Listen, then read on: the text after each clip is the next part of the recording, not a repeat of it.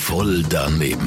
Voll daneben. Voll daneben. Voll daneben. Garantiert voll doofe Antworten bei Energy Mein Morgen. Präsentiert vom City Golf Shop Zürich. Bei uns dreht sich alles um Golf. Und dich, citygolfshop.ch. Kopfhütstutz, Oh, wie naiv bin ich gsi als Kind. Ich habe tatsächlich daran geglaubt, als ich am Abend vorher, bevor ich schlafen bin, das Händchen und das Kopfkissen gelegt habe, dass sie reinkommt da ganz schön vorbeischwirrt an mir und der zwei Franken unter das Ja, aber das Kopfkissen ist legt. doch als Herzige, dass eben die Zahnfee. kleinen Kinder an Zahnfee glauben. Die gibt es ja auch, aber nicht unbedingt beim Zahnarzt. Ja, nicht unbedingt. Nein. Jetzt wird gefordert, dass man nebst dem Zahnarzt auch eine Zahnfee einführt. Was sagst du da dazu? Ja, das finde ich gut.